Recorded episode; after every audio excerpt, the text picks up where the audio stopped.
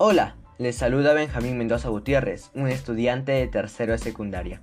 El día de hoy, en este podcast, conversaremos sobre la importancia de llevar un estilo de vida saludable. Lamentablemente, muchos de nosotros no llevamos un estilo de vida saludable.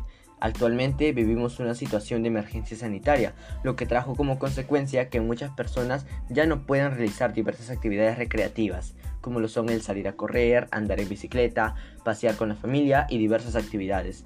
Por lo tanto, esto ha provocado efectos negativos para nuestra salud. Como vemos, muchas personas por la ansiedad que trajo la pandemia comen mucho, están subiendo de peso, hacen malas combinaciones alimenticias y no practican ejercicios.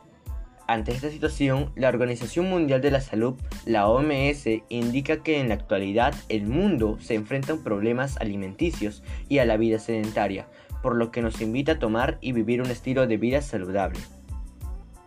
Para ello, es importante conocer cómo tener un estilo de vida saludable. Ese es el tema de este capítulo.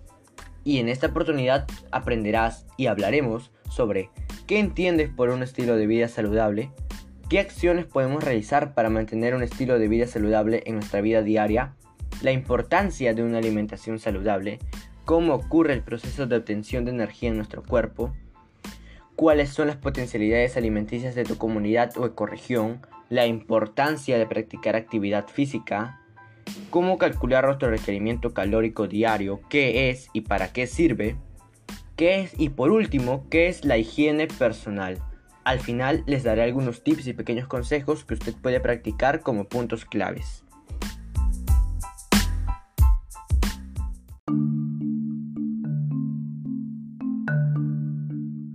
Primero debemos conocer qué es llevar un estilo de vida saludable. Quizás usted me pueda decir que llevar un estilo de vida saludable es practicar ejercicio, no importa de cualquier tipo, eh, comer muchas verduras y no comer comida chatarra, como por ejemplo la salchipapa o la hamburguesa. Pues no, el llevar un estilo de vida saludable implica muchos muchos aspectos, pero su definición es la siguiente. Es el realizar un conjunto de comportamientos o actitudes cotidianas que realizan las personas para mantener su cuerpo y mente de manera óptima y adecuada. Para un desarrollo físico y psicológico óptimos y saludables, debe haber un balance entre lo interno, el deseo y motivaciones personales, y lo externo, las expectativas y demandas del entorno. Por lo que el objetivo no es tener un cuerpo u otro, es tener una percepción positiva de nosotros mismos, aceptarnos como somos y cuidarnos. Si hacemos esto, veremos resultados tanto física como emocionalmente y poco a poco al comer más, eh, más sano y hacer ejercicio nos encontraremos mejor y con más energías y esto influirá en una percepción positiva de nosotros mismos. La alimentación es una parte muy importante de nuestra vida. A través de la alimentación obtenemos nutrientes para tener energía para vivir pero además de ser un proceso biológico, la alimentación también es un proceso emocional y social. La alimentación y emociones están conectadas, por eso una buena alimentación debe ser agradable y a menudo la alimentación se da en un contexto social de celebración, por ejemplo, de rutina familiar como cenar juntos.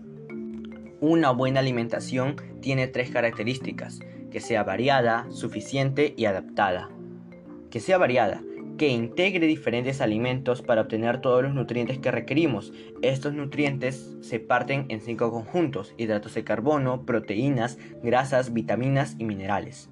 Que sea suficiente, debido a que debería tener la porción fundamental para saciar la demanda de nutrientes del cuerpo. Que sea adaptada, la alimentación debe ser a partir de las necesidades de cada persona. Por ejemplo, un adolescente y una persona mayor tienen necesidades nutricionales diferentes. Un deportista necesita más calorías que una persona que trabaja sentada en una silla delante de un ordenador.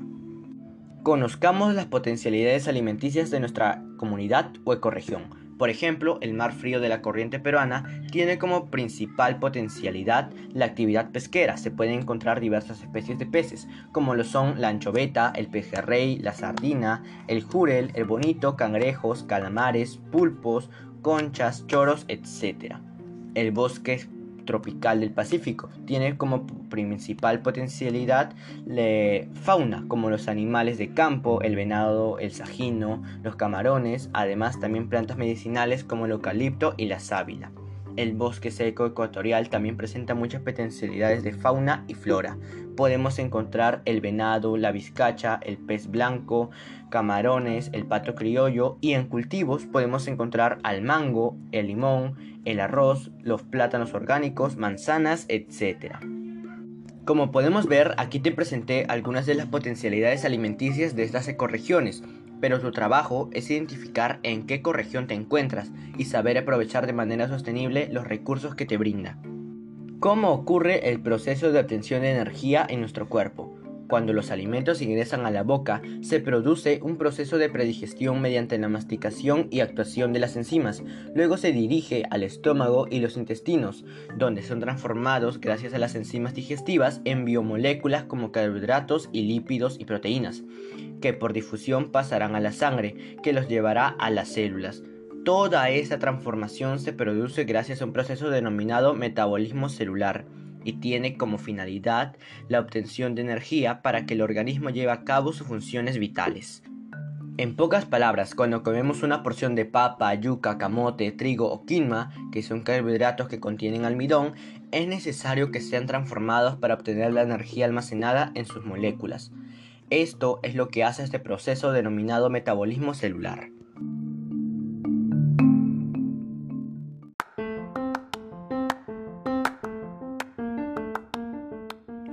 Nuestro requerimiento calórico diario. Es necesario conocer nuestro requerimiento calórico diario porque así sabremos la cantidad de energía que nuestro cuerpo necesita diariamente para realizar sus actividades cotidianas. Esa energía la obtenemos de cada alimento y del valor calórico que nos pueda proporcionar. Además, el conocer nuestro requerimiento calórico diario nos ayudará a poder entender mejor cómo es que podemos bajar de peso o reducir nuestra grasa corporal si comemos menos calorías que las de nuestro cuerpo necesita, nos veremos obligados a gastar la energía almacenada en nuestro cuerpo en forma de grasa. De esta forma quemamos calorías. A esto se le conoce como déficit calórico. Cuando nosotros comemos menos calorías de las que nuestro cuerpo necesita para a nosotros mismos obligar a nuestro cuerpo a utilizar la energía que nosotros ya tenemos almacenada en forma de grasa. Así es como nosotros quemamos calorías y he ahí la importancia de mantener una vida activa y la práctica de la actividad física. La importancia de la actividad física. Bueno, todos ya sabemos por qué es importante la actividad física, pero igual se los recalcaré. La actividad física es fundamental para llevar un estilo de vida saludable. Nos ayuda a mantener una buena condición, mejorar nuestras defensas, sentir un bienestar y vernos mejor. El ejercicio físico ayuda a la autorregulación de manera que su práctica reduce la intensidad de emociones como la ira, la agresividad, la ansiedad y la depresión. Además, depende de las actividades que nosotros realicemos, nuestro cuerpo podrá ser eh, menos afeccioso a enfermedades cardiovasculares y respiratorias. Pasemos a la higiene personal. La higiene personal es la forma en que como nosotros cuidamos nuestro cuerpo. Esta práctica incluye bañarse, lavarse las manos, cepillarse los dientes y mucho más, lo cual nos ayuda a estar más presentables y estar más seguros de nosotros mismos y no dudar en hacer algo. Un ejemplo es realizar actividades físicas que te sube el autoestima, pero se necesita una buena alimentación para ello que requiere de una buena higiene personal, lo que a su vez nos ayuda a mantener un buen estado emocional. Es por ello que la higiene personal se define como la forma en que tú cuidas tu cuerpo. Bueno, estimados oyentes, ahora les daré 6 puntos claves que usted puede poner en práctica para llevar un estilo de vida saludable. Número 1. Cuando practiques actividad física, empieza primero por lo más sencillo. No te excedas, por favor. Esto solamente te dañará y te traerá lesiones. Para poder evitar estas dichas lesiones, lo que debemos de hacer es calentar pequeños trotes, desplazamientos, estiramientos de brazos y piernas, lo que te ayudará a poder encender los músculos y calentar nuestro cuerpo para evitar estas lesiones. Yo te recomiendo que primero empieces con actividades aeróbicas, pequeños hips, saltos y actividades que no se necesita ningún tipo de instrumento las cuales las puedes encontrar en internet y YouTube. No duran más de 20 minutos. Para realizar actividades aeróbicas no hay excusas. Número 2. Toma mucha agua. El agua es esencial para todo ser vivo y nos ayuda en demasiados aspectos a llevar un estilo de vida saludable. Número 3. Un plato de comida debe de llevar 25% de carbohidratos, 25% de proteínas y el 50% restante debe de ser de verduras. Claro que siempre un buen plato debe de estar acompañado de un vaso con agua o algún refresco de verduras. Número 3.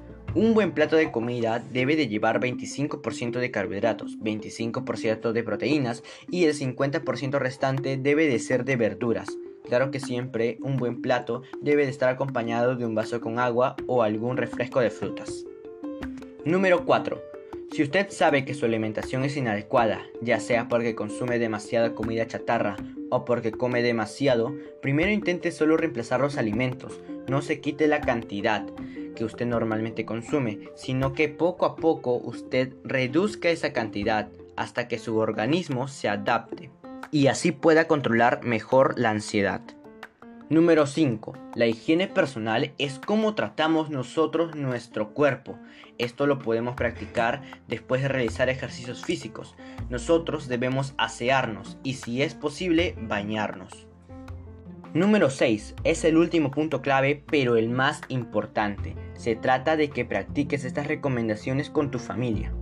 Hagan una pequeña reunión, busquen un tiempo en común, elaboren un cronograma y designen un espacio de su hogar para que puedan practicar actividades físicas.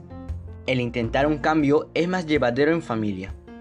Con todo lo anterior mencionado, estoy seguro que tú podrás tener un estilo de vida saludable. Finalmente, te invito a compartir y poner en práctica la información de este podcast. Gracias por escucharme y en serio muchas gracias. Bueno, estimados oyentes, les deseo un feliz día y les invito a practicar estas recomendaciones. Ámate lo suficiente como para poder llevar un estilo de vida saludable. Gracias.